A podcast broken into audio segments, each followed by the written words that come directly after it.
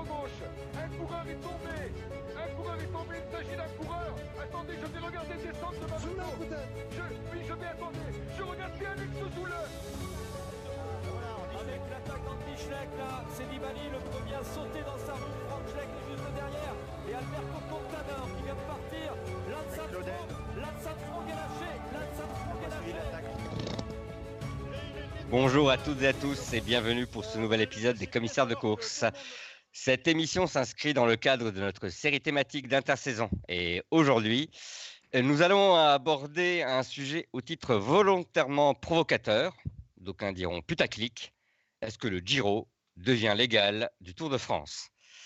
Voilà, alors euh, sous ce titre euh, volontairement euh, provocateur se cache en fait toute une série de, questions euh, sur lesquelles nous allons revenir, notamment, euh, bien voilà, est-ce que, euh, au vu des participations euh, annoncées par les différents euh, grands noms du cyclisme là en début d'année, euh, est-ce qu'on on se, rend compte finalement que euh, bien la participation au Giro offre euh, une liste qui n'a guère euh, à pâlir face à celle euh, qu'offre le Tour de France. Au- Autour de cette réflexion, donc, ben, nous allons axer plus- plusieurs questions là-dessus. Et pour nous accompagner dans cette émission, se trouvent réunis donc les différents commerçants de course. Aujourd'hui, Théo, Salut à tous. Charles Salut. et Greg. Salut tout le monde. Et bonsoir, cher commissaire. Voilà, donc oui, le tour, est-ce que le tour se fait rattraper par le Giro? Euh, Oui, c'est une question un peu provocatrice euh, qui part aussi d'une réflexion que nous avons eue euh, notamment sur, sur le forum et sur le site Vélo Club du Net. à laquelle tu as toi-même une réflexion à laquelle tu as pas mal participé toi-même, Charles. Donc, je voulais avoir ton, ton avis peut-être là-dessus en, en nous faisant déjà peut-être une présentation des forces en présence.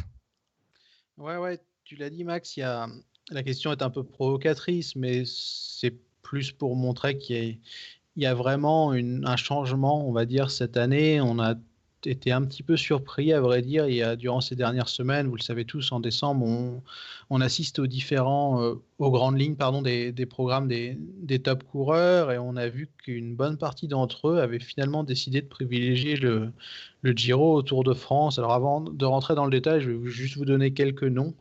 Alors Simon Yates, Primoz Roglic, Tom Dumoulin, Vincenzo Nibali, Alejandro Valverde et Mikel Landa pour la Movistar.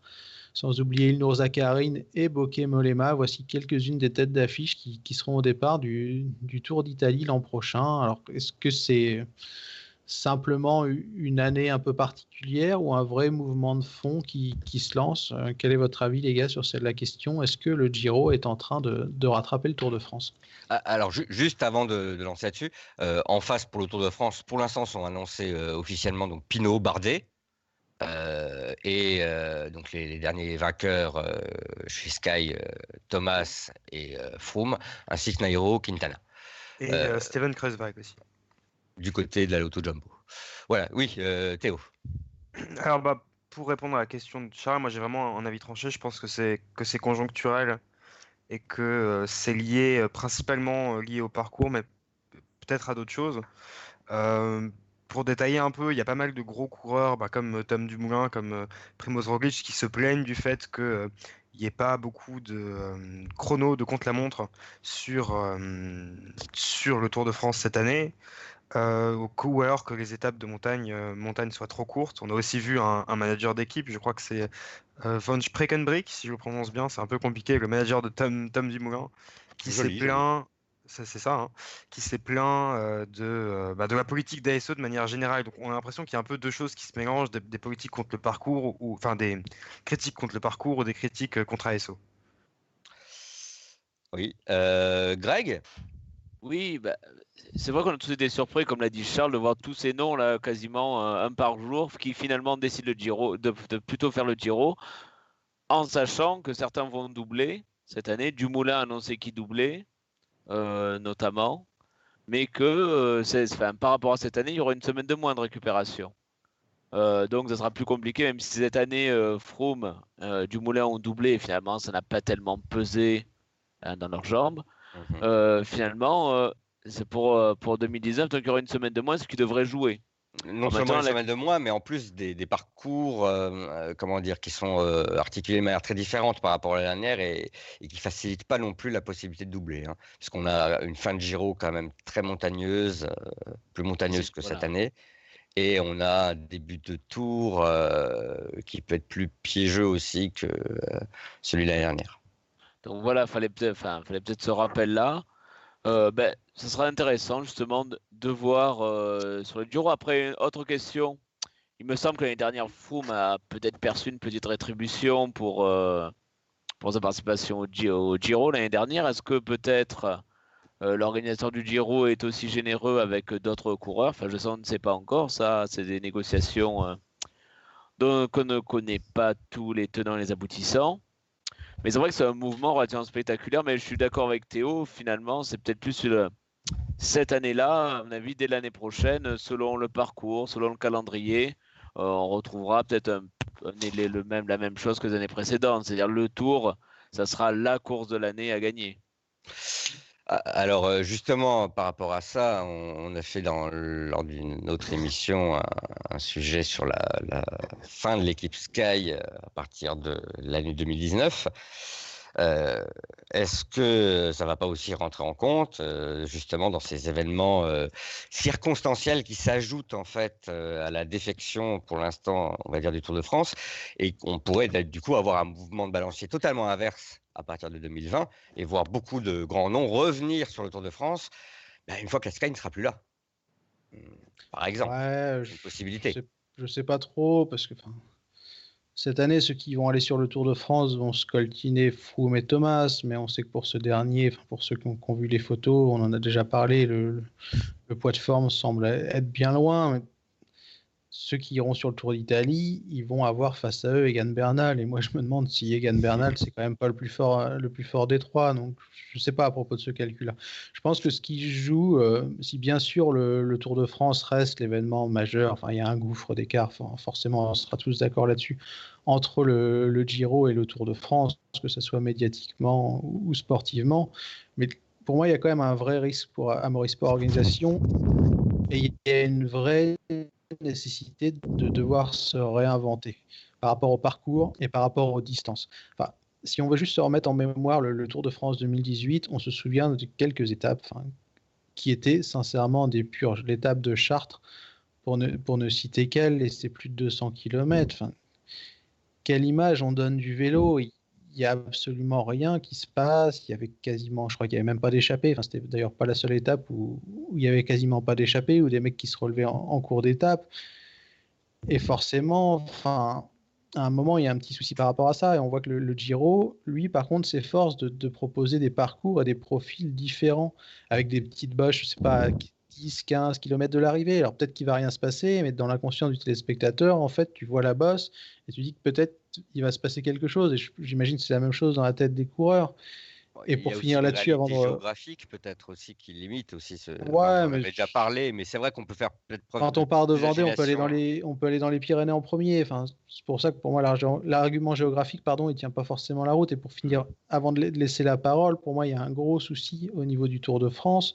Le parcours est intéressant hein, pour les suiveurs cette année, je trouve. Enfin, il y a beaucoup de montagnes, etc. Mais le vélo, c'est aussi une question d'équilibre. Il y a des rouleurs, il y a des grimpeurs, et il y a aussi des, des coureurs complets. Et du coup, un grand tour, pour moi, doit favoriser un, un- un coureur complet et doit pas seulement convenir aux capacités des meilleurs coureurs français. Et c'est là que KSO a, a pêché pour moi en proposant un, carco- un parcours fait pour les grimpeurs, en espérant que euh, Romain Bardet ou Thibaut Pinot puissent s'imposer. Pour toi, c'est l'argument qui rentre en jeu Ouais, quand ils construisent le, parcours, c'est qu'ils Oui, parce que depuis font en quelques fonction années, de la on- qualité des coureurs euh, français qui ont une chance de bien figurer au général. On voit que finalement Pourquoi le contre-la-montre disparaît. Je suis sûr que si Tom Dumoulin était français, on aurait 60 bornes de chrono. Enfin, absolument aucun doute là-dessus. Mais ça Théo, doit tu être- penses la même chose? Bah, je, je suis pas vraiment d'accord avec toi, euh, Charles, sur ce point-là, même si c'est je suis d'accord avec ton constat sur le fait que le tour n'est pas assez équilibré. C'est souvent une critique, une critique que la presse étrangère fait aux, organisateurs du Tour de France, de vouloir favoriser les Français. On pense aux l'organisateur du Tour d'Italie dans les années 90 qui a favorisé les Italiens et à terme, bah, il n'y avait plus que des Italiens sur la course et c'est un peu abaissé. des hélicoptères pour ceux qui gênaient. Oui. C'était les années 80. Oui, années 80, pardon. Mais je pense que vraiment le, le but d'ASO, c'est plus, et le, leur volonté de limiter le nombre de, chronos, c'est plus de ménager le suspense le plus longtemps possible, quitte à ce que ce soit artificiel. Et là, je te rejoins là-dessus, Théo, parce qu'ils font une erreur pour moi d'associer suspense et spectacle. Et l'un équivaut pas forcément à l'autre. Enfin, si par exemple toi et moi on fait trois semaines de course, peut-être qu'on va finir dans le même temps à la fin, mais c'est pas pour ça que les gens seront amusés à nous regarder. J'exagère volontairement, mais vous voyez ce que je veux dire. Enfin, faut qu'il se passe quelque chose. Euh, enfin, c'est pas juste du suspense, c'est des gens qui, qui, sont dans, les, dans un mouchoir de poche. Le, le, le, dénouement, c'est vrai, ça. Enfin, voilà, si on s'ennuie pendant, ça veut absolument rien dire. Euh, mais c'est vrai que c'était souvent la tendance hein, d'attendre la dernière étape, faire une dernière étape le samedi. Ils cherchent, à mon avis, le lieu en altitude où on pourra ensuite facilement faire le transfert vers Paris. À mon avis, c'est quasiment, ils partent quasiment de là. Et c'est vrai que ça, ça, ça, ça pose aussi problème hein, pour, pour l'équilibre général. Parce qu'on a souvent une première semaine euh, compliquée quoi, sur le tour. Mais pour revenir sur justement pour cette histoire de, spectacle, euh, une des raisons, en fait, on fait beaucoup de critiques sur le parcours, mais je vous rappelle qu'un des autres débats qu'on adore avoir sur VCN, c'est le nombre de coureurs par équipe. On ne sait pas vraiment ce qui empêche le débat. Est-ce que c'est le parcours, est-ce que c'est les équipes? Et le fait est que le tour, où c'est la course où il y a le plus de leaders, donc il y a le plus de pression et où les équipes sont les plus structurées. Du coup, mécaniquement, bah, c'est une des courses où on s'ennuie le plus. Mais si tous les leaders vont sur le Giro, il va se passer exactement euh, la, enfin, il risque de se passer exactement euh, la même chose sur le Giro, et c'est un problème qui n'est pas forcément lié au Tour de France, au Tour de France en lui-même. On a vu des managers d'équipe, je reviens sur le manager de Tom Dumoulin, on va critiquer ASO pour son manque de spectacle. Enfin, je pense que ça, c'est clairement une, erreur d'analyse. Enfin, peut-être qu'il est de mauvaise foi, mais s'il n'est pas de mauvaise foi, c'est une erreur d'analyse. Bah, je pense qu'il y a aussi une euh, dimension politique dans, le discours du manager général de la Sunweb. Enfin, peut-être que je me trompe, hein, c'est juste une, supposition, mais je pense qu'il y a aussi un, coup de force qui est tenté par, certaines équipes par rapport à ASO, parce que ASO veut supprimer les SRM et, d'autres trucs, et peut-être que les managers sont en train de tenter d'expliquer à ASO que si jamais le Tour de France fait chier, ils peuvent aussi faire sans le Tour de France. Et du coup, ça peut être très pratique une année où le parcours convient pas forcément très bien à Tom Dumoulin, de l'envoyer sur le Giro comme un espèce de signal en mode oui, oui, vous voulez nous emmerder, comme il l'a dit dans l'équipe, hein, les SRM, blablabla, c'est bien, pensez d'abord à vos parcours. Alors, est-ce que c'est peut-être un prétexte, je sais pas, mais peut-être qu'il y a quelque chose comme ça qui joue aussi, je pense. Euh, vous pensez, mais ce risque-là euh, n'est pas vraiment circonstanciel, il peut s'inscrire dans la durée. Donc c'est peut-être euh, ça qui à terme peut provoquer une désaffection durable. Parce que cette année, pour vous, ce qui provoque on va dire, un attrait supplémentaire du Giro, c'est le fait que le parcours du Tour de France n'offre pas assez de, de contre-la-montre. C'est surtout ça. C'est pas le où, est-ce que peut-être le la domination outrancière de Sky ces dernières années aussi a fait fini par faire fuir aussi certains coureurs? C'est possible que ce soit que ce soit le cas et vu qu'ils savent, c'est ce que tu disais avant, vu qu'ils savent, vu qu'ils savent que ça risque de se terminer l'an prochain, bah, ils, préfèrent encore attendre un an et justement éviter le Tour de France pour tenter leur chance. Mais pour ta question sur est-ce que ça risque de devenir euh, tendanciel et chronique, moi je pense qu'il y a quelque chose qui va empêcher ça tout simplement, c'est euh, le, modèle médiatique et économique du cyclisme. Le Tour de France écrase tout il faudrait minimum 10 ans d'une start list euh, un peu faiblarde pour que ça commence à changer quelque chose médiatiquement. Et durant ces 10 ans-là, il y a des sponsors qui veulent que, leur meilleur coureur soit sur la plus grande course. Donc je vois pas comment euh, cette situation peut, perdurer. Euh, on ne parle pas d'équipe française, mais par exemple la Lotto Jumbo euh, va pas pouvoir ne pas mettre leur meilleur coureur sur le Tour de France pendant des années, ça, me semble impossible. Bon, le Auto Jumbo c'est particulier parce que leur meilleur coureur n'est pas, est pas néerlandais. Euh, donc peut-être que c'est aussi une des raisons qui explique ça. Ils donnent leur chance à Kreuzvag, c'est un coureur national, pendant que Roglic va sur le Giro. Mais je pense que tendanciellement, c'est impossible que Giro prenne le pas sur le Tour. Après, est-ce que quand, quand, enfin, quand un coureur construit sa saison, est-ce que se dire je fais le Giro, pour le gagner et après voir la suite de la saison, finalement, il y a deux possibilités. Soit il enchaîne sur le tour. Alors, tant pis, en tentant, mais tant pis si je gagne pas. Euh, je, peux faire au minimum top 5. Euh, du Moulin, il peut faire top 5, à mon avis, même en ayant fait le Giro dans les pattes. Ou tant pis, je joue les étapes. Ou deuxième possibilité, je fais la Vuelta, de tout miser sur le tour et prendre le risque, eh bien, euh, qu'après ça foire toute la saison si jamais on se loupe sur le tour. Qu'est-ce qu'on peut parler de, de Richie Porte, par exemple, qui a euh, qui bat deux saisons blanches pratiquement. Tour. Et euh, malheureusement, alors il manque de chance, c'est sûr, ce sont des chutes, mais euh, voilà, ça ressort que vient Richie Porte, ça fait deux ans malheureusement, et eh bien euh, que c'est décevant pour lui. Donc c'est oui, peut-être aussi possible de se dire, on tente, euh, on fait le Giro d'abord, après on verra, il me reste, je choisirai entre les deux grands tours qui restent pour terminer ma saison. Peut-être que ça arrange tout le monde, à la fois le coureur et le sponsor aussi, euh, qui, a son, euh, qui a son coureur sur les deux courses peut-être les plus importantes. Après, pour moi, je trouve qu'il y a quand même une, tendance qui se dégage et qui est différente de ce qu'on pouvait voir durant ces, ces 10, 15, 20 dernières années. C'est-à-dire enfin, je vais prendre l'exemple de, de trois coureurs. Simon Yates, Primoz Roglic et, Miguel Angel Lopez. Enfin, normalement, durant les années précédentes, un coureur qui va gagner la Vuelta ou le Giro, le but la saison suivante, c'est de s'aligner sur le Tour de France, parce qu'on se dit, ouais, on a un peu fait le tour, on a remporté un grand tour, donc légitimement, on, on va ensuite au départ de la grande boucle. Un Miguel Angel Lopez, c'est pareil, il sort de deux podiums, donc il pourrait dire c'est bon, j'ai plus grand chose à prouver sur les deux, deux, autres grands tours et je vais tenter ma chance sur, sur les routes de juillet. Idem pour Roglic, on a senti que c'était quasiment le plus fort cette année en troisième semaine. Et au lieu de se dire tiens, là c'est bon, je suis sur le Tour de France, le parcours me convient, etc., machin, tout va bien, et je continue sur cette voie-là, et non, finalement, je m'oriente vers le Giro. Et, et, je trouve ça assez curieux parce que c'est la première année, j'ai l'impression, où des mecs qui peuvent prétendre à quelque chose ne s'enfoncent pas vers le Tour de France en fait. Enfin... D'autant plus curieux pour euh, le Colombien qui, lui, euh, en fait, est a priori, au vu de ses qualités intrinsèques, est bien plus, euh, comment dire, on l'attendrait bien plus sur le parcours du Tour de France que sur celui du Giro, avec tous ces kilomètres de contre-la-montre qui risquent de lui coûter très cher au final. a priori, euh, il a un profil, on va dire, assez proche finalement de nos meilleurs grimpeurs français. Hein, Quelqu'un d'assez explosif euh, sur les montées, mais euh, bon, ben, qui n'est pas vraiment un grand rouleur. On serait attendu de le retrouver sur le Tour de France. Pourtant, ben non, même lui continue euh, sur le Giro. C'est pareil pour Simon Yates, tu vois, tu te dis qu'au final, il est meilleur grimpeur que rouleur et mmh. c'est vers le Giro qui est censé être plus équilibré. Enfin, bah alors lui rien, encore, quoi. il explique qu'il a un compte à régler avec le Giro, vu sa, dé, ce qui lui sa déconvenu euh, hein, lors de l'avant-dernière étape de montagne. Euh, on peut encore comprendre effectivement, euh, on va dire, cette, cette, volonté. Alors que, bon, Miguel Angel Lopez, lui, effectivement, il, a fait, il sort de deux podiums, comme tu dis, et puis, bon, bah, c'est pas un gros rouleur, quoi c'est assez, bizarre. Après, euh, il y a des choix internes aussi dans, les équipes hein, qui doivent motiver, motiver tout ça. Euh, moi, comme vous, euh, j'ai tendance à croire que tant de toute façon le Tour de France conserve cette place en juillet, il n'y a aucune raison que les choses changent de manière tendancielle à long terme. on peut reconnaître, et c'est bien pour le Giro, que euh, voilà, euh, il a quand même une, li une, liste de prétendants qui fait quand même euh, moins, qui fait quand même comment dire, oui, moins honte que de certaines années où il y avait voilà huit Italiens sur le sur le top 10 qui disputaient la victoire. là, on a les coureurs étrangers qui viennent jouer le jeu.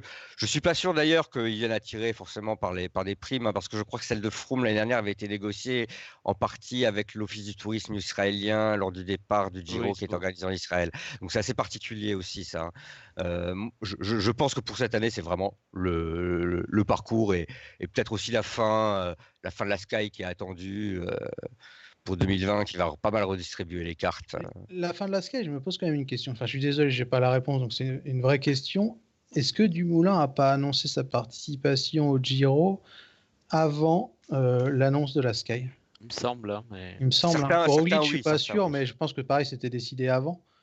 Du coup, c'est pour ça que je me demande si cet argument de fin de Sky est vraiment pertinent ou pas, parce que est-ce qu'ils est qu savaient les mecs quand ils ont pris les décisions? Enfin, Ah, euh, je, me demande. Enfin, j'ai pas une réponse sincère à, à cette question-là. Euh, les, les, premiers qui ont fait les annonces, probablement pas. Ensuite, je ne sais pas si ça, ça s'est rentré en compte. Euh, mais par contre, euh, ça risque de rentrer en compte pour 2020. Mm. On risque de retrouver, je pense, beaucoup, beaucoup de gros leaders de nouveau sur le Tour de France. Et s'il n'y a pas la Sky, à mon avis, on, entend, on, aura aussi moins de gens qui se plaindront sur le kilométrage de, du contre-la-montre, quel qu'il soit, finalement.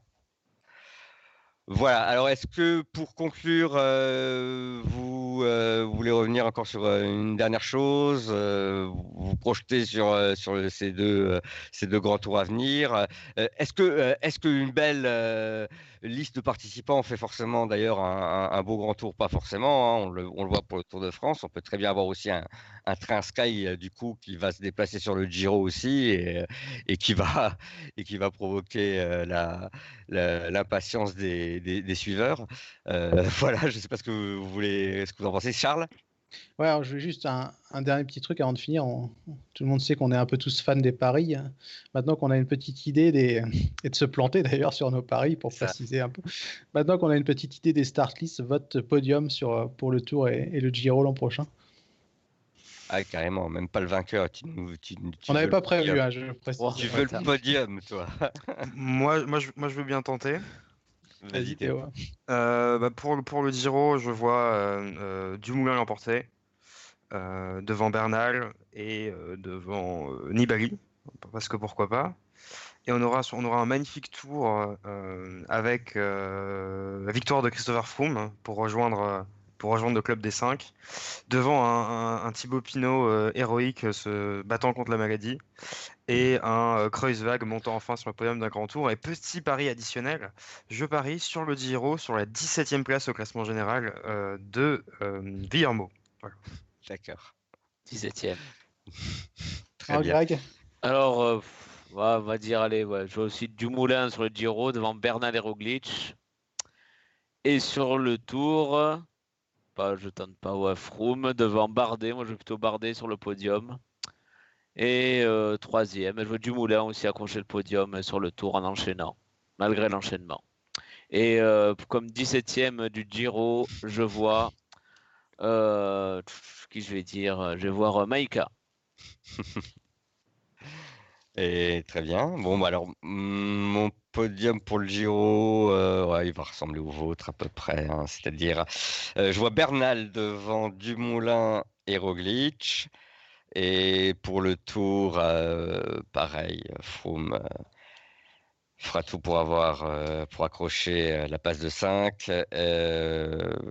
ensuite, ça va être un peu plus compliqué, on va dire, devant Quintana personne n'aurait vu revenir. Et, et Guérin Thomas. C'est osé ça, Guérin Thomas. Eh moi, je vais finir. Euh, ah non, tu as 17e place du Giro, Max. Euh, ah oui, ma 17e. Ben, Gonçalves fera donc 3 places de moins que cette année. Après une magnifique 14e place cette année, il terminera 17e l'année prochaine. Bon, c'est à moi qu'il en vient de conclure l'émission du coup avec mon pari. Alors je vais pas trop varier, je vais dire Roglic, Bernal et Dumoulin pour le Giro. Et je vais me faire un petit peu plaisir sur le tour. Je vais dire victoire de Richie Porte devant Nero Quintana, le revenant et Thibaut Pinot. Ah, Celui-là, il vaut cher. Hein. Si vous pariez, il n'y a vraiment pas beaucoup de chances que ça se passe, mais euh, je pense que la cote euh, pourrait être assez élevée. En 17e ah. place du Giro, un Louis Mentiès qui ressort de nulle part. Pareil, la grosse cote aussi. Hmm. Donc suivez-moi, vous pouvez perdre beaucoup d'argent. Très bien. Bon, bah écoute, je pense que c'est pas mal pour, euh, pour conclure. Euh, on, verra bien ce que ça donnera euh, sur, le, sur le coup. Voilà, bien écoutez, merci à tous de nous avoir suivis. Prenez bien soin de vous. On se retrouve de toute façon très prochainement pour une nouvelle émission. N'hésitez pas à laisser commentaires et pouces bleus. Et on se retrouve très bientôt. Au revoir. Salut.